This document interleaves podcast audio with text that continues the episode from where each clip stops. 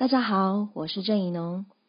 城市的角落有事情发生，可是你是金黄色的，我们都是金黄色的。你现在收听的是华冈广播电台 FM 八八点五，欢迎收听闻所未闻，我是主持人连若涵，我是主持人曹婉勋。我们的节目主要是在介绍台湾社会史上的重大新闻事件，也会推荐与此新闻相关的影集给大家哦。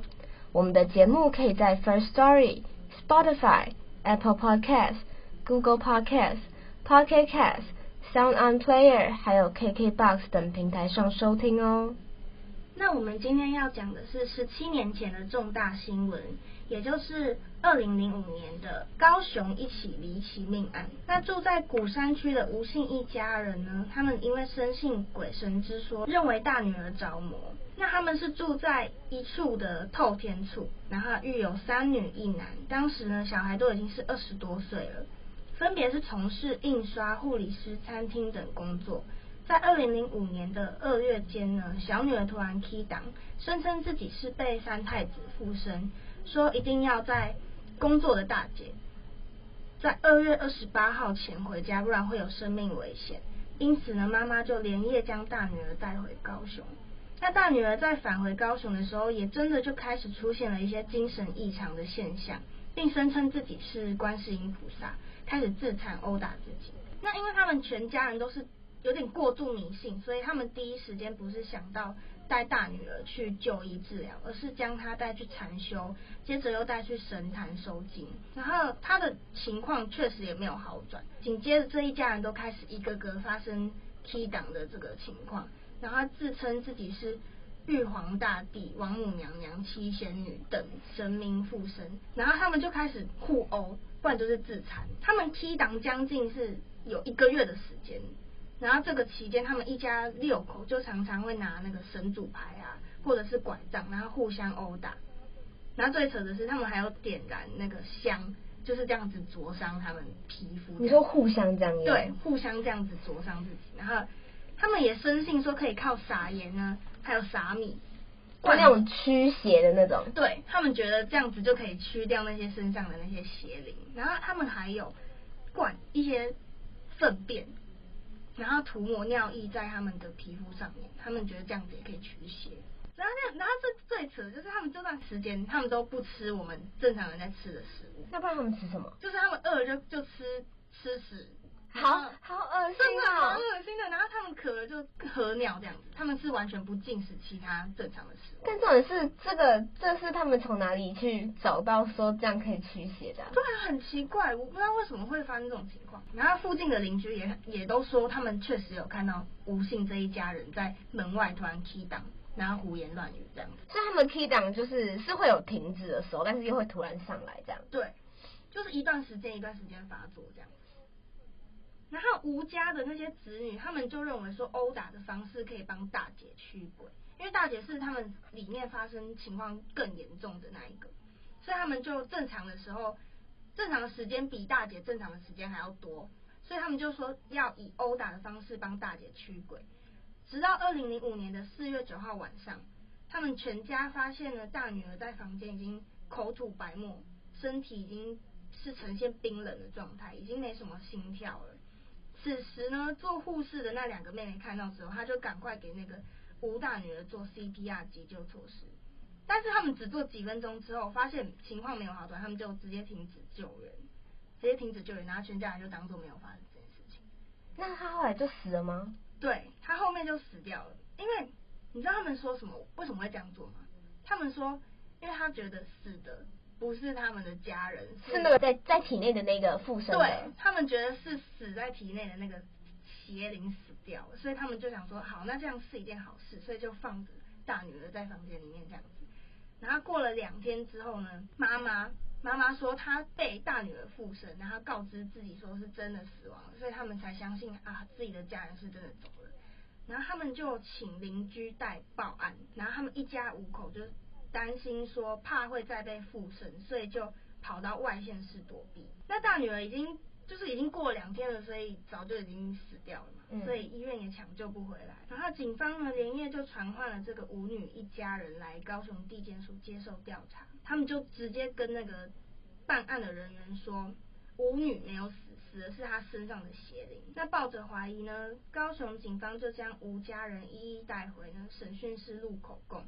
然后没想到这几个人身上脸上都有一些淤青啊淤痕。录口供的时候呢，他们就说。当时全家人精神恍惚，知道大女儿出问题，但觉得她不是自己的女儿，是妖魔，所以才没有送医。直到吴母被大女儿告知附身，告知说家人才相信大女儿死去的事实，并辩称当时全家人提档，陷入意识不清、精神恍惚等状态。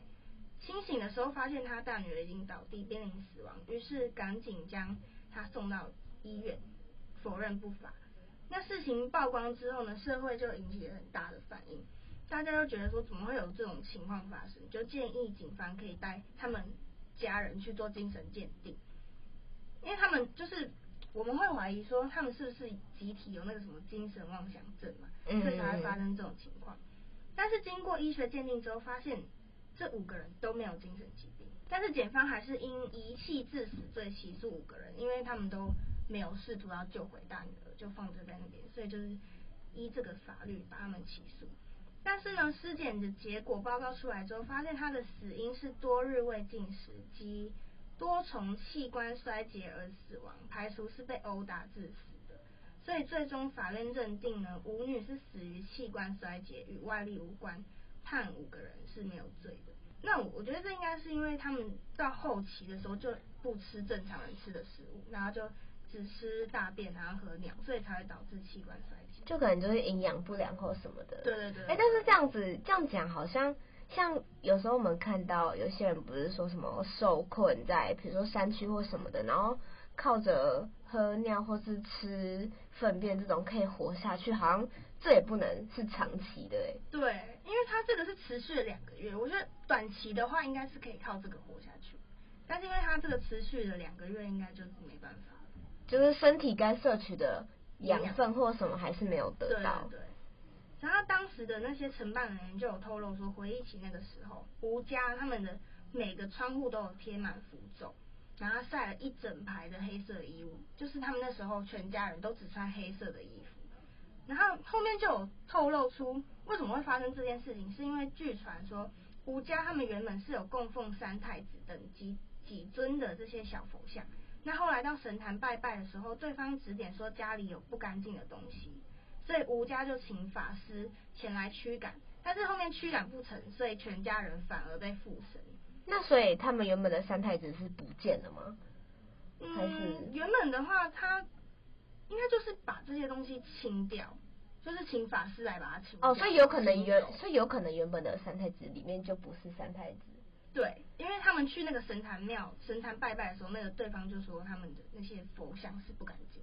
那那个法师很不给力耶，还没有清干净，啊，就是整个是变成好像事情变更更糟。对，所以直到那个大女儿离奇暴毙之后呢，就他们附近的邻居就有帮忙募款，请可能就请更厉害的法师来驱邪啊、超度。那这一家人他们真的就恢复正常生活。所以这个就就很解释不清前面到底是发生什么事情，就是科学无法解释的。然后呢，大家也都不愿再提起这段往事。那由于这起集体中邪案太过离奇了，所以他就改编成了台湾的电影《咒》，在去年三月的时候上映，创下了一点七亿元的票房。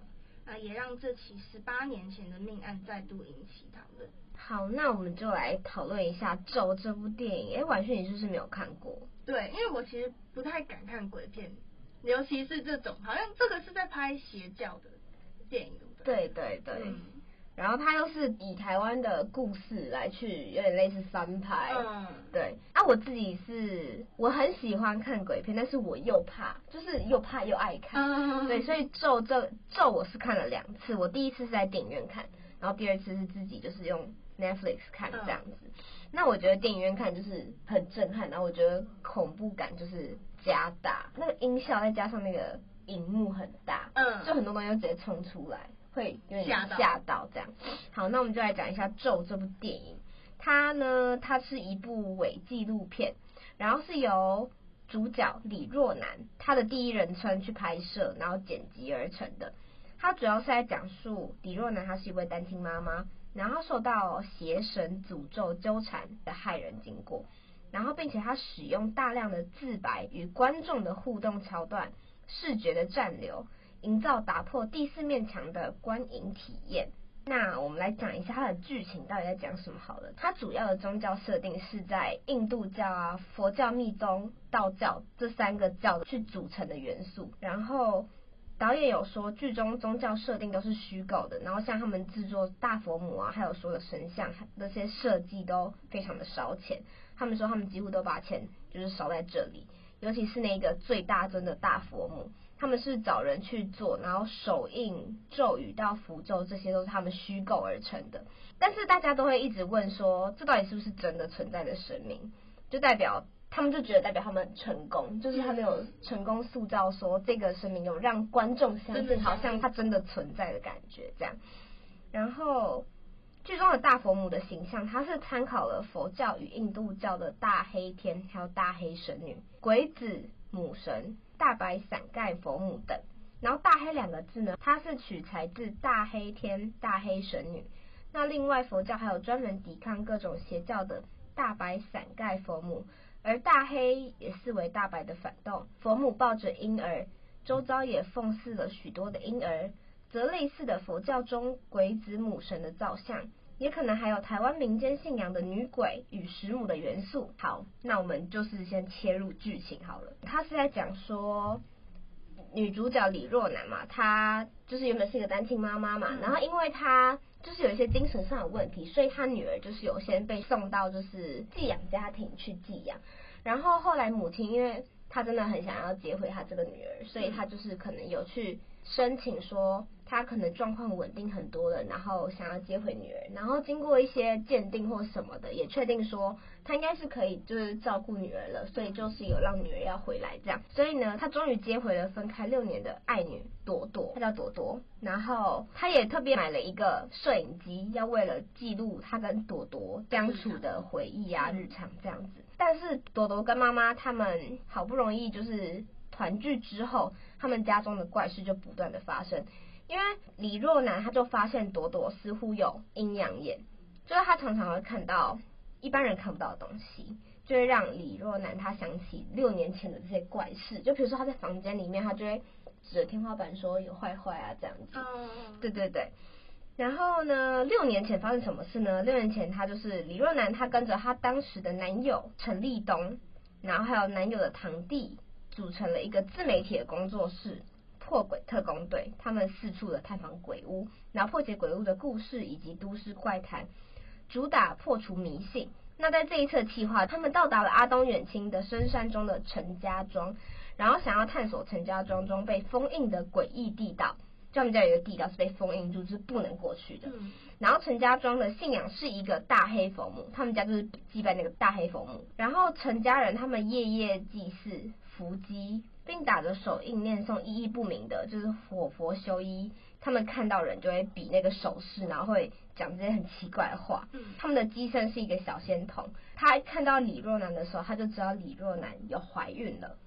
然后特工队的三人在礼佛完毕之后呢，突破层层的封锁，在半夜就潜入了地道去一探究竟。阿东就在地道中惨死，所以就是最后。朵朵才会变成是单亲家庭，因为就是李若男的男朋友就当时死在地道中。嗯，阿元呢，他则是在地道中发疯，然后一出地道，也就是离奇的丧命，然后陈家庄就成为了废墟。那李若男他的父母是在一场车祸中身亡。那李若男因因为这样的重大打击之后，开始精神的失常，并在生下他跟阿东的小孩朵朵之后。被家事法庭判决就丧失监护权，由寄养家庭去暂时的照顾这样。然后他经过六年的休养之后呢，他逐渐走出阴霾，精神状态恢复正常之后呢，他就找到了在电视台化妆师的工作，然后并说服法官说可以让朵朵回到自己的身边。在他们团聚之后，我不是说就是有怪事发生吗？然后朵朵就罹患了重病，皮肤溃烂啊，牙齿异常的生长或是掉落。然后最后还甚至是双脚残废，然后生命已经就是他已经快死了这样。李若男他就发现他女儿就染上这种怪病的打击，他就再一次的精神失常，然后法院又认为李若男无法正常的照顾他的小孩，然后又要判决李若男再次失去监护权，但他就是不想再跟女儿分离了，所以他就就是各种逃亡，然后躲避警方的追捕。然后躲起来，这样才才可以继续照顾他女儿。李若男知道他是六年前触犯了禁忌，导致今天的下场，他还是坚信可以救回快要死掉的爱女，所以呢，他就到了王爷庙去请法师帮助。那那个法师就跟他说，要让朵朵断食七天，然后连水都不能喝。他说要让体内的一些不好的东西自己死掉，然后那个法师他们就他们是一对夫妻，他们就跟李若男说，如果你们不遵守这件事情的话，就是有可能造成我们法师夫妻的命也会被夺走这样子。但是李若男后来带着朵朵到了医院，那医院的医生就是说，他如果要打针，因为他很不舒服嘛，他说他如果要打针，他一定要有进食，就不能不吃这样，所以。李若男他就是忍不下心，所以还是让朵朵吃了他最喜欢的凤梨。那这样也造成了法师他们后来就真的死了。法师的夫妻就是被被他们这样害死。然后后来就是哦，这之间就是朵朵的那个寄养家庭的那个爸爸都有一直不断的帮助李若男，就是他也想了解朵朵现在的生活到底怎么样，所以他就是有了解一下就是这个情况。然后后来。他们就是他不是有都有记录吗？嗯。然后当年他们不是有一个什么特工队？我刚刚讲的，就是他们组成了特工队，破鬼特工队。对，嗯、他们那个破鬼特工队当时就是他们有记录，有用录影机记录。那朵朵的那个寄养家庭的爸爸，就是有帮忙去修复这个影当年的影片档案。嗯、然后就去影片档案里面，就是有他们当年就是去闯这个地道，然后。他们讲那些手势啊，他们那个手势跟那念那些咒语的东西，对对对，他就找到了云南一个佛教高僧大禅师去解密，问出这个这个咒它真正的意义是什么。原来过去曾有供奉大黑佛母的密教家族，他们以孩童之肉作为贡品，借佛母之力施行邪教，为自己牟利，造业无数，最终因为控制不了佛母的力量，反而被诅咒。为此，后代都要承担当业障，而这个家族最后的后裔就是后来居住在陈家庄的陈氏一族。为了求自保，而将佛母封印在地道深处，并定期举办仪式来转移诅咒。当年阿东与阿元的所作所为，为使封印出现破损，让诅咒泄露出来，那首当其冲的就是那两个人，才会遭到佛母的咒杀。然后留有陈家血脉的朵朵呢，他则是冯母现在的目标。然后朵朵的寄养爸爸就得知了这一切来龙去脉，但他发现影片本身就已经受到诅咒了，所以他自己在研究这个影片的过程中，他就看了很多次，看了很多次，他自己也被诅咒了，就他也就是也深陷了这个邪教这个咒语中，这样。他也将影片之外所查到的所有讯息都传给李若男，然后告知他这些事情，然后他自己就是也咒发身亡。然后最后呢，李若男他透过写手印跟念咒语的方式，试图去解开这个咒，而且他还邀请观众一起集气祈福。对对对，那，这一幕我知道。很可怕，我我觉得那一幕就是我看着我都觉得我我都快中邪了，真的。哎，你有跟着他一起念？没有没有，我就是不敢告诉自己我听不到，我听不到。这很难呢，而且你又被困在那个电影院。对对对对对，很可怕。然后后来就是若男他回到当年的地道中，然后去破坏地道一切封印，并以割下小仙童的耳朵作为祭品，完成完整的仪式。就是他会去割下小仙童的耳朵，我这个小仙童就是知道她怀孕的那个小。仙童，嗯，对，他其实他有点就是我刚刚前面有讲嘛，供奉大黑佛母就是以小孩的肉体，嗯，他他就是那个要供奉给佛母的人。然后李若男那时候就是在医院碰到了他，然后发现他身上就是写满了各种咒语，他的身上满满的咒语，小仙童，小仙童身上满满的咒语。然后他就是为了要救朵朵，所以他去祭祀佛母嘛，嗯，他就把小仙童耳朵割下来。然后拿到这个地道中去祭祀佛母，去做完这个完整的仪式。他最后也坦白，拍片的目的是要看过片的人一起分担朵朵的诅咒。教观众的咒语与影片中出现的符号都是用来转移咒语的写法，然后最后用红布遮住眼睛，伸手揭开了大黑佛母神像头上的红色布条，然后让镜头直看佛母的脸。只见佛母的脸是一个大黑洞，散发不祥的声音与恶意。随后呢，李若男也就中邪中头而死。他们在中邪，准备要就是他们中邪，然后要到死亡这个阶段，他们是就是会不断的敲自己的头，就是用头去敲石头或敲什么，嗯，然后敲一敲自己就死了，这样，好可怕。对，然后这个故事就是在讲这个咒语，所以才会称为咒，就是一直围绕这个咒语在转。剧情这件事情会发生，主要就是因为他们六年前他就去探，他就去探了那个哦，闯那个禁，闯那个禁忌，然后他不是有跟着念那个那个咒语吗？嗯、所以佛母就认为说，你肚子里的孩子就是要献给我的哦，对，所以以为是他们的人，所以因为他去，因为他不懂那个含义，那那个含义就是要。贡献小孩的肉体给佛母嘛？嗯、啊，他不懂含义，他又跟着念，嗯，所以他这样子念之后，就是佛母收到的资讯就是，那你的小孩就是要献给我的，就你小孩的肉体就是要献给我的，嗯，对，所以朵朵才会发生这一连串不寻常的事情。对，我觉得最可怕的还是就是有一幕说是要叫观众一起念，因为就是那个咒语是好像就是就是嗯八个字而已吧。然后就感觉念了之后，他就会一直在我脑海里面，会忍不住一直去想这个咒语。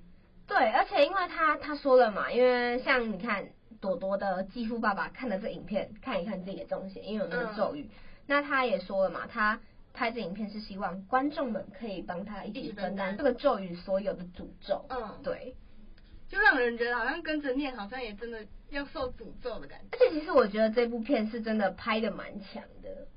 就是因为像邪教这种东西，然后它又结合了台湾的宗教，所以就会觉得很逼真，剧情都很多元啊。对，然后也会觉得这部剧是拍的很有内容性，就不会是那种一下就结束，然后你可能猜得到剧情的戏。而且这个后劲很强，对，会一直一直很想它的剧情到底。而且其实我看完第一次。第一次的当下，其实我是不敢再看第二次，我就觉得他真的很可怕，而且我回家都不敢睡觉，因为我觉得很可怕。然后像我弟，他自己就只是看了预告片而已，嗯、他就跟我说他睡不着，我就说那预告片真的已经还好了，你还看到剧情更可怕。对对，就是因为他那个像他们进到地道的时候那种很多冲突然冲出来的画面，都是你有突然吓到的，对，就是你都没办法预测。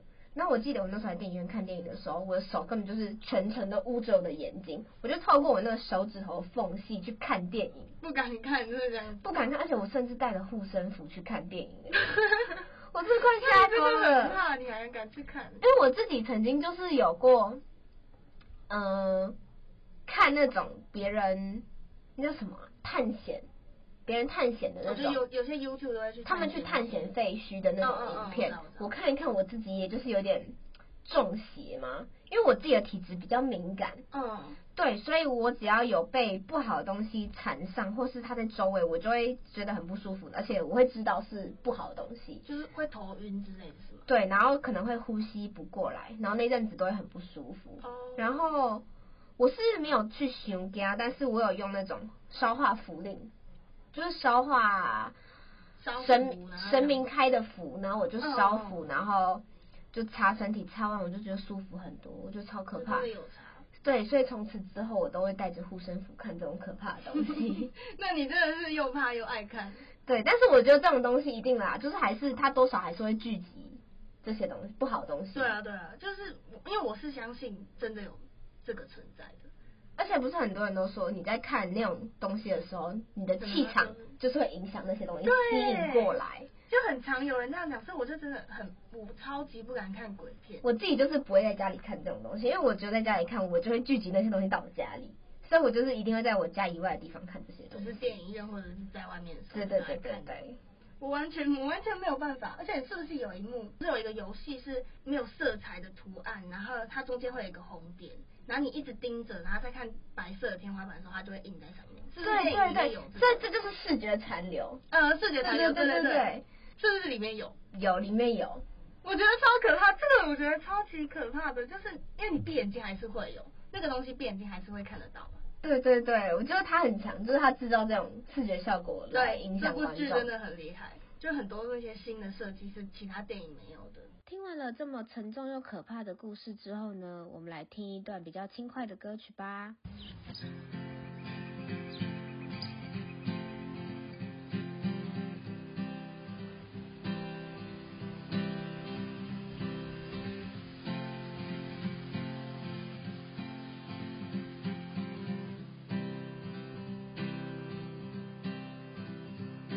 在森林，在小溪，在荒野，寻找奇迹。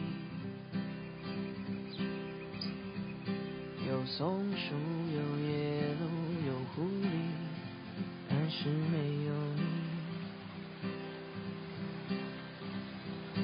在低低的铁路旁惊醒无声的轰鸣。像机器心里几层涟漪，只有你声音。